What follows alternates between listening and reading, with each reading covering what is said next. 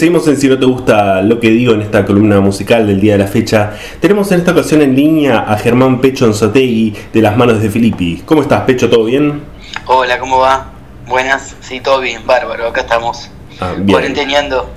Bien, bueno, justamente arranco preguntándote al respecto, ¿no? ¿Cómo, cómo estás pasando esta, esta cuarentena? Y la verdad que mm, sin laburo, básicamente. En familia, todo con la contención familiar, pero sin laburo, no. Nosotros eh, vi- vivimos de tocar eh, todos los fines de semana y paramos de tocar el 14 de marzo, antes que empiece la, el- la cuarentena el 20. Y, Sí. seguimos sin, sin hacerlo. Si bien ahora empezamos con esto del streaming, es algo nuevo, no podemos vivir de hacer esto por ahora todavía nosotros no, no, no sé, estábamos muy bien antes, nos damos cuenta ahora. Claro. Como banda independiente teníamos todo controlado nuestro negocio de punta a punta y ahora eh, la única entrada de dinero que podemos llegar a tener es hacer un streaming o que las plataformas digitales donde se comercializa nuestro arte nos paguen. Los que nunca nos pagaron, que ahora nos damos cuenta que tienen 10 millones de reproducciones nuestras canciones y nunca nos pagaron, básicamente. Entonces ahora estamos un poco, nos sirvió para, para, para de todo, ¿viste? Como al principio, lo- los primeros 40 días para una cosa, los segundos ya vamos, es la, vamos por empezar la cuarta cuarentena más o menos. Claro, como distintas etapas. Entonces, sí, entonces ahora estamos en una que es más eh, de organización como proyecto artístico y cómo sostenerlo, ¿no es cierto? Sin, sin que nos lleve puesto el, el COVID. Así que, por suerte, tenemos un grupo de músicos que tiene muchos años y, y laburó un montón, así que tenemos encontramos maneras de trabajar. Pero eso es algo individual, no salida nuestra. En general, los músicos estamos muy, muy, muy mal. Todo lo que sería eh, la cultura, básicamente, ¿no? Porque Claro. no solamente, hoy me enteré, hoy o ayer me enteré que cerró el, el galpón de Burlingame, un lugar que Ah, mil veces. Claro, sí. Y así, van- así va a ir pasando eh, coronavirus por la cultura, cerrando espacios y, y dejando gente sin trabajo. Claro. Y bueno, así que nosotros lo que hacemos es, no la banda, porque es una- un proyecto artístico, pero sí los músicos, algunos de nosotros militamos y, nos organizamos dentro de una agrupación que se llama Músicos Organizados. Y antes que nadie, más que nada por nuestro em, expertise, por así decirlo, Sí. en la organización, nos dimos cuenta de que no, no, no había perspectiva al, al habernos cerrado antes que, que la cuarentena. Ya eh, el primero de abril teníamos 4.000 compañeros empadronados y empezó la actividad política cibernética que todavía estamos en la lucha, reclamando un, un como decís, un, un salario de su- al desocupado, al parado. Claro, ¿no? un subsidio, digamos. Claro. Sí, no, un subsidio no, porque, claro, porque no es lo mismo un subsidio que un salario de emergencia, que es lo que nosotros estamos pidiendo. Y también no es que es algo que, Claro. que es queremos que dejen de, de comprar respiradores y, no- y- y nos paguen a nosotros. No, creemos que ahora más que nunca estas empresas como Spotify, Flow, Netflix y todas estas se están llenando de guita mal porque la gente está toda en su casa encerrada consumiendo, esto y bueno, es un momento de avanzar con los impuestos de riqueza y, y bueno, un impuesto como en algún momento fue el impuesto al cigarrillo para subirle el sueldo a los docentes, bueno, un impuesto a estas plataformas digitales que explotan contenidos culturales para todos los trabajadores de la cultura que estamos en emergencia. Eso exigimos. Claro, es un buen punto, porque en Le, damos- le- definitiva- le demostramos el problema y le, y- y- y le damos la solución al gobierno incluso. Claro. Vamos, no es que planteamos el, problema, planteamos el, pro- el problema y vimos cuál es la solución. Ahora, si ellos no quieren accionar contra los intereses de los grandes capitales, porque todo al final es de Google, ¿viste? Sí. Claro. Ese es como que, bueno, es algo que pasa no solo en Argentina, ¿eh? Sí, me Tengo imagino amigos en Chile que están igual, un montón de, de gente que nosotros giramos mucho por Europa y eh, nuestra gira este año no, la hicimos finalmente, ¿no? Claro, eh, hace poquito, ¿no? Ahora, sí. ahora ellos tenían la... ¿Cómo? No, no, que ahora iban a hacerla, justamente ahora estarían en Europa en este, en este momento, ¿no? Ya hubiésemos vuelto, era ah. De, del 10 de junio al 1 de agosto, 45 días, claro. 50 días, que lo hacemos todos los años ya, hace, hace bastantes años. Y mm, bueno, por ejemplo, nuestros colegas de allá que laburan de la producción de eventos culturales ya estaban pensando que, que ya a esta altura, después del invierno y todo, estarían bien. Y te digo que hay un montón de gente que, que está en el, en el rebrote, con lo cual esto va a ser para largo. En Europa no abren, acá es el diario del lunes, significa que acá tampoco vamos a poder abrir de hecho, cuanto más se abre, más contagiados hay. Para mí tiene que sonar el botón rojo y parar toda la pelota. Si no, vamos a terminar todos con coronavirus. Sí, Olvídate. Está, está muy complicado el tema. Eh, bueno, obviamente, No es joda. No, no, totalmente. Más allá, obviamente, de, lo cultural, lo musical. Eh, la verdad me, me quedé helado con esto del galpón de Burlingame. No tenía el dato. Eh, es, a ver, es algo imaginable, ¿no? Seguramente habrá montones de lugares más, más chiquitos incluso que, deben estar en la misma situación, ¿no? Se vuelve insostenible mantener un lugar cerrado por tanto tiempo y, bueno, habrá que ver qué, soluciones no da el gobierno, ¿no? A estos, eh, tanto a los músicos como también a los lugares donde, bueno, donde justamente se desarrolla, se muestra el arte. No, si te digo que te decía de que nuestros colegas, los que hacen nuestros conciertos allá en, en Europa pensaban que allá en septiembre se abría todo, te lo firmaban eh, cuando nosotros en mayo dijimos no, en abril dijimos bueno, la gira no, que arrancó la cuarentena acá, ellos decían bueno, está bien, pero en, septiembre, en octubre, cuando vuelva a abrir todo, y ya estamos en septiembre y, vos ves que están haciendo streaming y que no abrieron nada, y acá va a pasar lo mismo, esto va a durar hasta el 2022, no vamos a volver a, a tener esa ese nivel de, de, me imagino yo, con suerte, de contacto con la gente en los conciertos y incluso va a cambiar la, la manera de, de pensar de toda la sociedad, ¿no sé, al respecto. Claro, sí, obviamente esto, esto va a marcar que, que esto del streaming se va a instalar también como algo eh, como algo nuevo, ¿no es cierto? Un montón de gente que, que no va a conciertos y que ahora tienen la posibilidad de, de verlo, no, ¿Qué sé yo? no te digo, mi, mi, abuela le gustaba Pimpinela, hoy si Pimpinela da un stream y mi abuela no va a verlo, pero sí se lo, sí lo mira en, en, la compu de su casa, ¿entendés? Claro. Entonces como que se perdió el, el rango etario de, de 15 a 20, pero se recupera el, rango etario sedentario. Claro, totalmente. ¿Y, y vos cómo, cómo, te sentís, no? Eh, digamos, también un poco como espectador. ¿Eh? No, no, no, pero, me refiero como espectador de, de, estos, de este tipo de shows, de esta nueva forma, entre comillas. Sí, soy muy crítico porque a la hora de ver uno me aburre. Entonces, claro. también cuando hacemos, nosotros hicimos uno para Chile, que es el que vamos a repetir, a retransmitir el 14, 13 y, 14 de septiembre. Lo vamos a dejar 48 horas online, porque también la otra vez lo hicimos un sábado, un viernes, no me acuerdo, en Chile.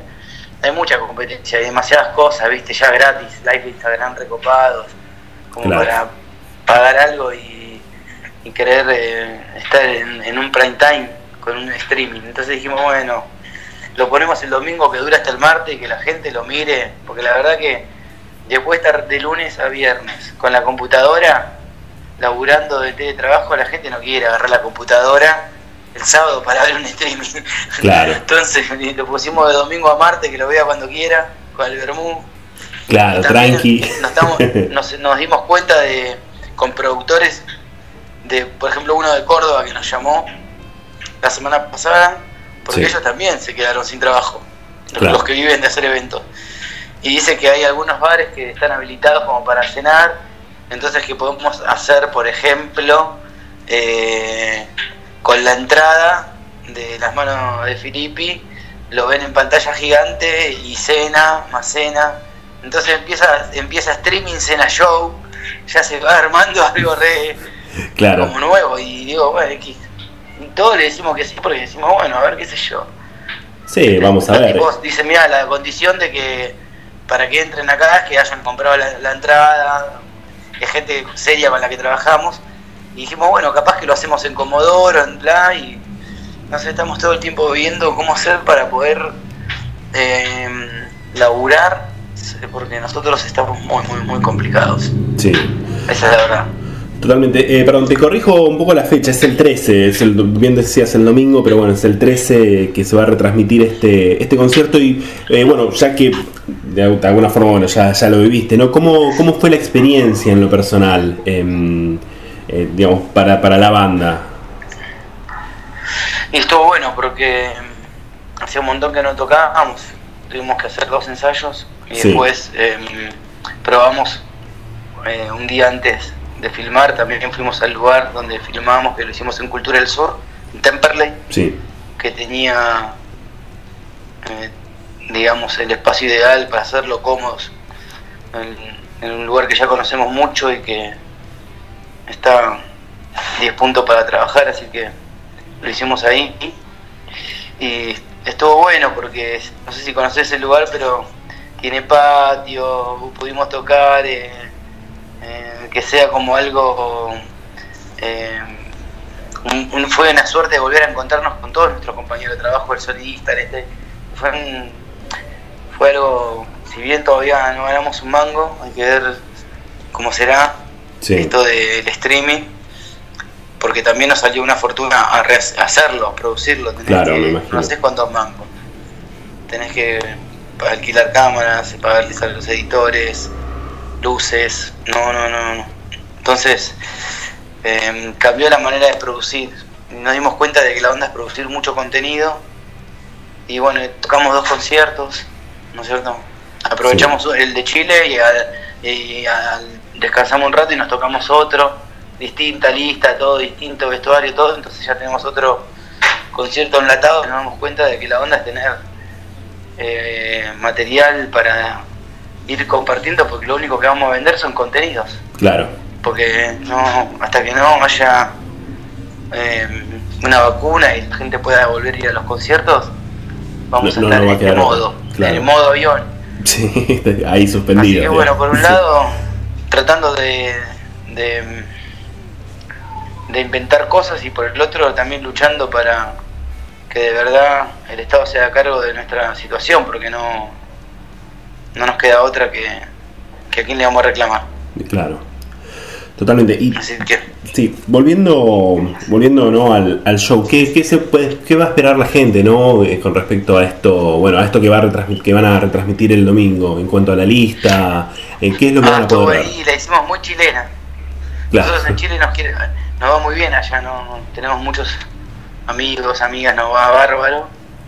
Eh, por eso de hecho el primer lugar donde tocamos y para el primer lugar que volvimos a tocar fue un streaming para Chile, imagínate Claro, la buena onda que tenemos. Entonces lo hicimos eh, puteando a Piñera.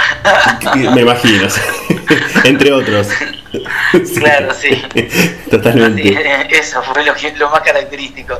Después la lista de temas divertida, no fue muy larga porque en realidad era en el marco de un festival, ¿no? Sí. Un festival donde también tocaban Los Peores de Chile, que es una banda legendaria de Chile, Sí, y Sonora de Llegar, que es otra banda muy conocida de Chile, de ska.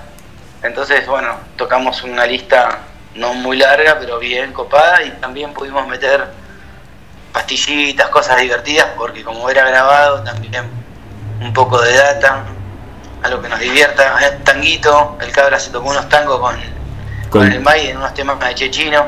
claro, sí. Quedó entretenido, viste, no. Metimos tres cambios de vestuario. Ah, bien, hubo una producción, digamos, sí. Y sí, porque ¿qué vas a hacer? La verdad que nosotros miramos los streaming de, de las demás personas y son realmente aburridos. Tenés que hacer algo, ¿viste? Si no, la gente, ¿por qué va a pagar? Cambia de canal, ¿viste? Claro, y también que a nosotros nos guste, que nos divierta hacerlo. claro que, que- es obvio sí. que no es lo mismo tocar ahí para nadie Sí, sin un Incluso público, por hasta, supuesto. hasta que te entras en el personaje te digo que tardas un par de temas, ¿eh? claro, me imagino, de entrada en calor y bueno, después sí. Eh, bueno, tirando el chivo, las entradas se pueden obtener por House Ticket, ¿sí? Sí. Eh, así que bueno, eh, aquellos que quieran, bueno, un precio popular, 150 pesos, eh, por lo que estuve Sí, súper popular. Y porque nos dimos cuenta de que es como un dólar en toda Latinoamérica. Claro, lo vamos a transmitir también para, no sé, tenemos gente que nos sigue en Colombia, en esos lugares. ¿están pensando cosas nuevas? Sí, tenemos un montón de canciones que hasta incluso quedaron ahí en, en el estudio de grabación sin terminar de grabar porque no volvimos más al estudio. Claro, Así que eso quedó en stand-by, sí. No te digo un disco porque ya la del disco es como más em, más complicada porque es em, no te digo como que un álbum o un EP, más bien eh, ahora la onda es contenido, ¿viste? claro, Entonces se nos ocurren hacer cosas, más que todo el tiempo estamos eh, tratando de hacer algo creativo, nuevo, incluso viendo que inventar que nos divierta, no sé, aprendemos mucho de todo lo que nos rodea. Y mm, sí, canciones tenemos siempre un montón, incluso tenemos tantas canciones que tuvimos que armar proyectos paralelos porque no entra todo en las manos. claro. Entonces el cabra tiene chechino, tenemos agrupación mamani que hacemos cumbia, yo tengo el exagerado que es medio bolero, entonces ahí en las manos vamos metiendo un poquito de cada cosa, pero sí, Claro. aprovechamos para grabar, para más que nada para avanzar en la organización como proyecto artístico y, y, y empresa de arte independiente, por decirlo de alguna manera. Claro, ¿y ¿Cómo, ¿Cómo es justamente esa, mm, esa distribución? No sé, por decirlo de alguna forma, ¿no? Porque en definitiva, si bien todos tienen sus proyectos, eh, todos terminan formando parte, ¿no? De, eh, digamos, de todo, por decirlo de alguna forma, ¿no? Pero ¿cómo hacen esa distribución de los temas? No sé, este tema, bueno, va para agrupación Mamanis y demás. Y uno lo trae y fluye solo, viste, ya, en un punto. No es que hay, hay algunos que incluso a veces probamos no va y bueno, no va.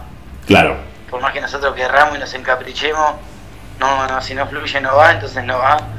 Pero generalmente cada uno está todo el tiempo haciendo canciones y cuando vos decís, uh, esta la tocaría con, no sé, con Mamanis. Uy, lo tiro en el grupo, de Mamani. A ver Esta la pasa. tocaría con las manos y, y entro a insistir. Y así hacemos cada uno hasta que después, bueno, va, va como que fluye, la- le tiene que gustar a, a los compañeros.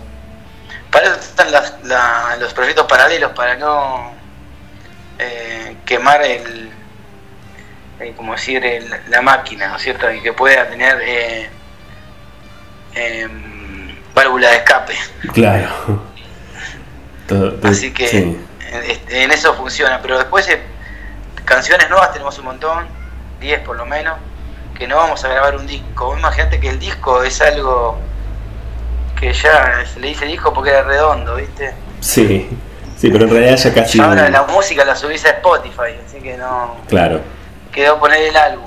Y eso era antes de que existan las compañías discográficas, eh, eran los singles, ¿viste? sí, hablamos de Los hace singles, vos pegabas, vos pegabas un single, ponés en el año 40, en el año 35, pegabas un single, te, después te contrataban en los bailes, ibas a tocar en los cines, ¿no? en, en- entre, entre película y película tocaban bandas en los cines. Pero después apareció lo que sería la, la cámara fonográfica y bueno, y ahí ya empezaron a decir, ah, qué lindo single, firmame acá y haceme 12 singles como este, Claro, durante 5 años. O sea, tenés que hacer 57. claro, Una cosa así. Sí, Eh, Ahí empezó la explotación, el- la explotación del músico y, el- y lo que sería el disco y la industria discográfica que murió con internet. Entonces nosotros también eso lo entendemos y mm, nos costó mucho eh, Marginal y Popular un disco que sacamos hace 5 o 6 años. Después, si bien el disco está bueno y la gente lo quiere, nos costó mucho meter 14 canciones nuevas en una lista de temas de gente que ya va a ver las manos y ya sabe lo que quiere eh, escuchar, ¿viste? Le podés poner un par de canciones nuevas, pero de repente eh, me acuerdo que nos encaprichamos y tocábamos las 14 canciones nuevas de una y después tocábamos 15 que, que sepan todo. Claro, lo, y, bueno, eso después ya se nos pasó ese capricho, pero nos dimos cuenta que al segundo disco, después de Marginal y Popular, sacamos Macri. Ese ya lo sacamos en capítulos, claro. porque inclusive fue más fácil presentárselo a la gente. Entonces, y tampoco era que teníamos la necesidad de tirar toda la carne al asador, porque temas tenemos un montón, y eso capaz en banda que recién empieza así necesita sacar dos, tres discos, porque uno es lo que hizo. Claro, más, o menos para abrir el... Bueno, esto es lo que tenemos, somos esto. Claro, nosotros tenemos 12 discos, ya no hace falta sacar más discos. Claro. a veces me dan ganas de tocar temas viejos que no toco hace 10 años. igual, igual ver cómo me saldrían ahora que toco mejor que antes. Claro. Creo.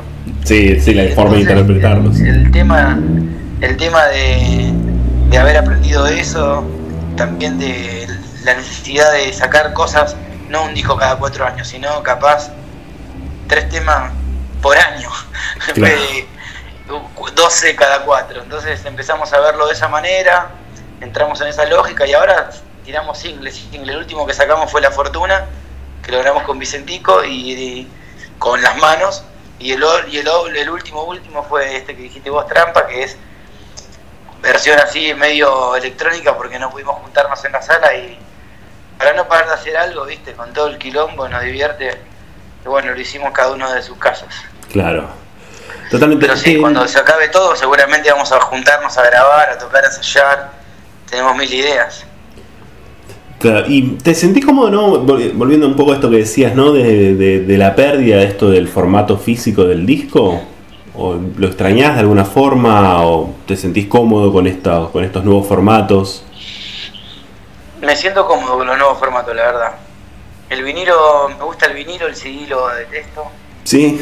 El cassette no me gusta porque se rompe. Se rompe, sí, totalmente. Y entonces, como que soy del vinilo. Si vamos a volver atrás, volvamos al vinilo. Si no, vamos para, con el MP3 para adelante. Claro. O mejor dicho, con el WAP.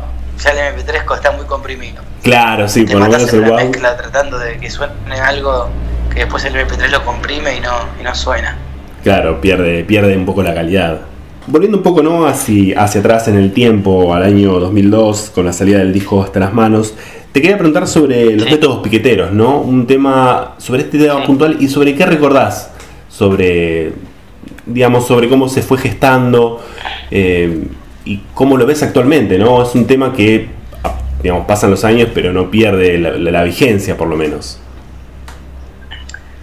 Y me acuerdo cuando lo empezamos a tocar en una gira por el sur, que habíamos ido a las manos de Filipe y las Trolas, en el año 2000, 2001. En el 2001, el verano del 2000, el año nuevo del 2000 al 2001, nos fuimos las Trolas y las manos de Filipe de gira. Sí. Y ahí salió Los Métodos Piqueteros en el micro, lo, arrancamos.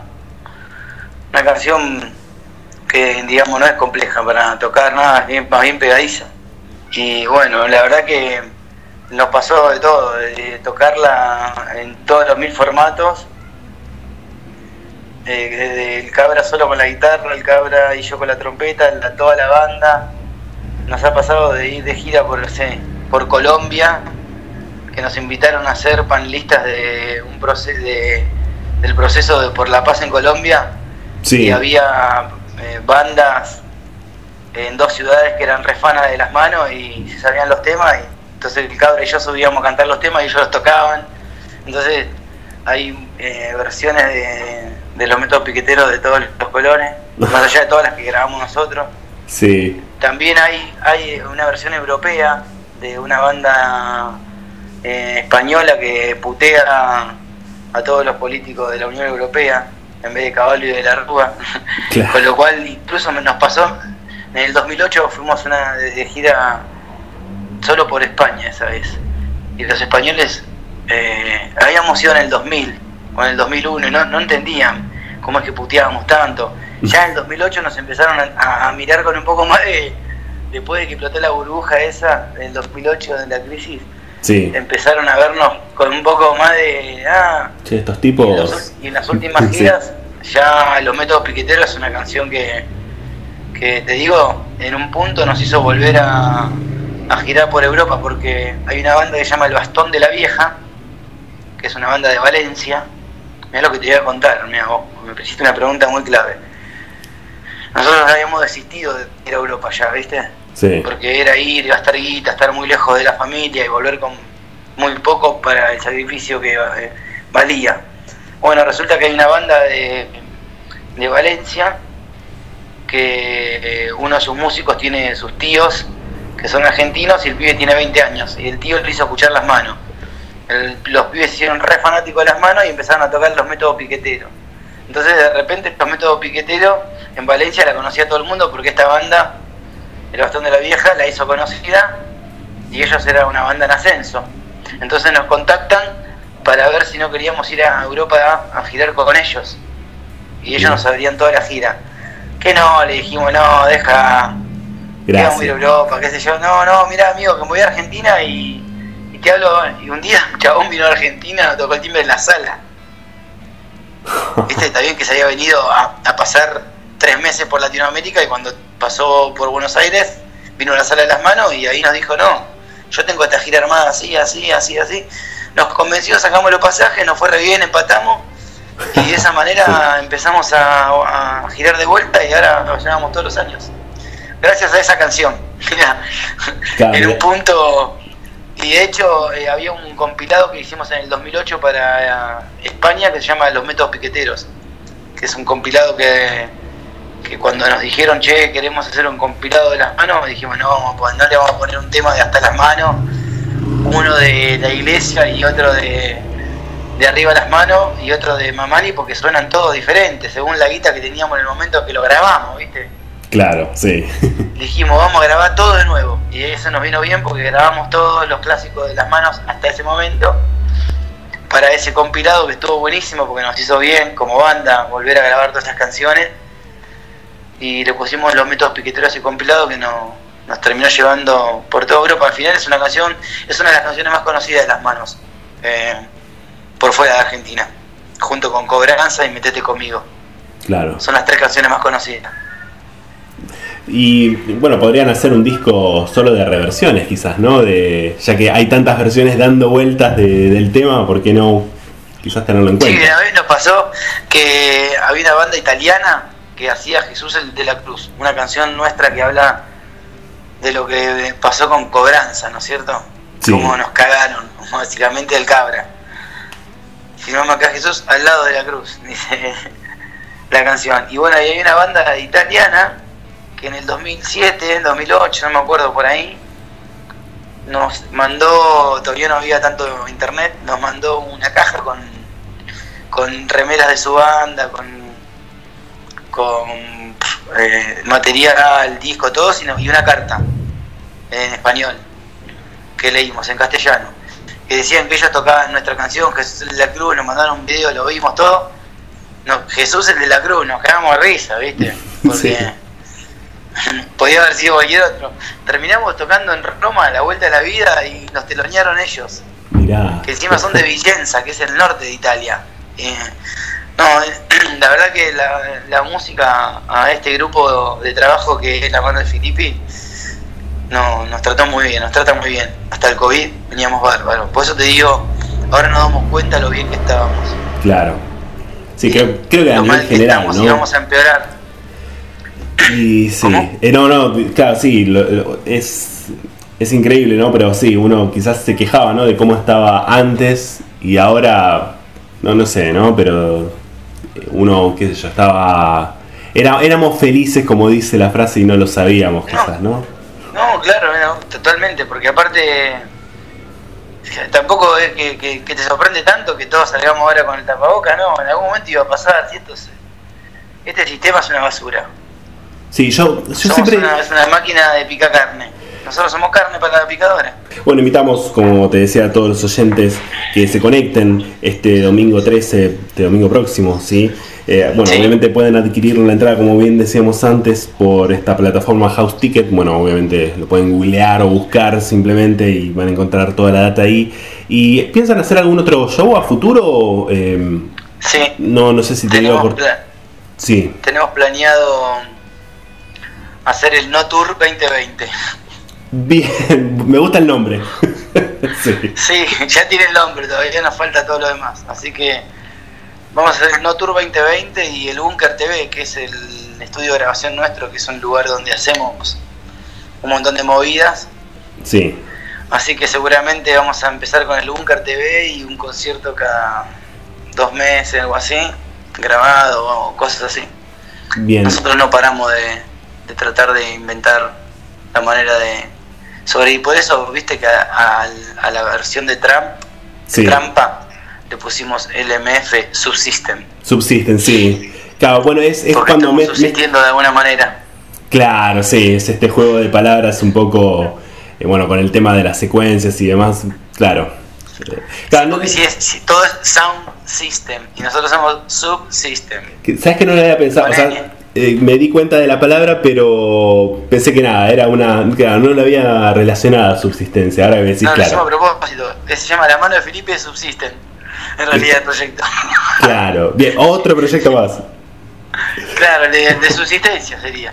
Claro, buen punto. No, no, me he dado cuenta cuando vi el video. Es, el, que está, el que está saliendo ahora, el que está en vigencia. Claro. El, MF Subsisten. Subsisten, está bien. Es, con N, claro. Claro, sí, totalmente.